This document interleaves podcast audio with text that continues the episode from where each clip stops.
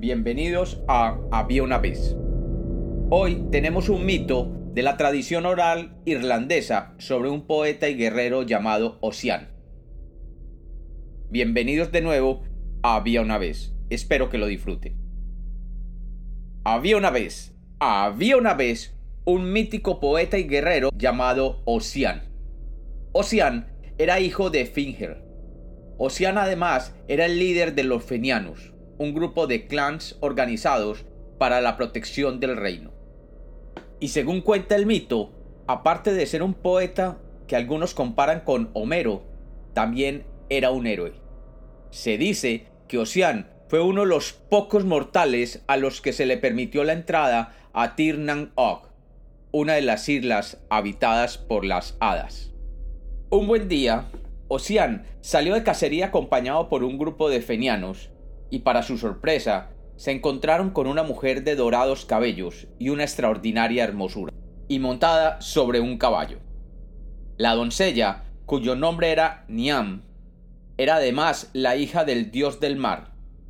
Cuando vio a Ocean, se enamoró de él, y le invitó a viajar con ella a la legendaria tierra de Tirnan Og, en los dominios que ninguno de los mortales había llegado anteriormente. La isla de Tirnang Og era conocida como la tierra de la eterna juventud, y se decía que quien estuviera allí jamás envejecería. Ocean aceptó, y juntos viajaron al lomo de caballo hasta aquel mágico lugar, pasando por los más extraños y fantásticos paisajes.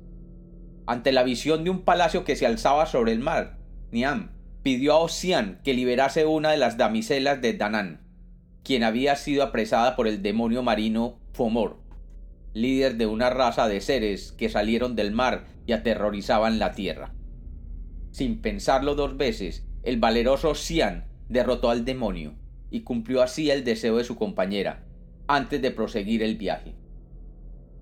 Una vez que llegaron a Tirnan Og, Ocean permaneció junto a la hermosa Niam durante tres siglos, en los que apenas echó de menos a sus parientes y amigos.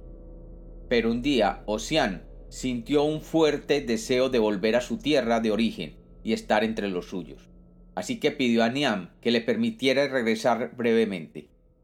La doncella de dorados cabellos, con tristeza, le proporcionó un caballo para el viaje, pero le advirtió que bajo ningún concepto sus pies deberían tocar el suelo de los mortales.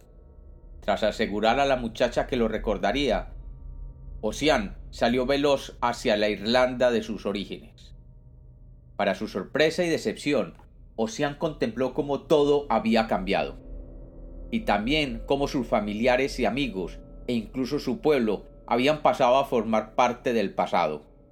Vio además, con pesar, cómo San Patricio había convertido al cristianismo a los irlandeses, terminando así con sus tradiciones y leyendas. Además tuvo la impresión de que los hombres que ahora poblaban aquellas tierras eran más pequeños. Y cuando vio a tres de ellos que trataban sin éxito de levantar una enorme roca, se acercó a ayudarles. Pero quiso la desgracia que al tratar de levantar la roca se rompiera la cincha de su montura, haciéndole caer al suelo, momento en el que su caballo se esfumó ante sus ojos. Ante la sorpresa de los tres lugareños, Ocean envejeció de súbito los trescientos años que había pasado en la tierra de las hadas, quedando además ciego.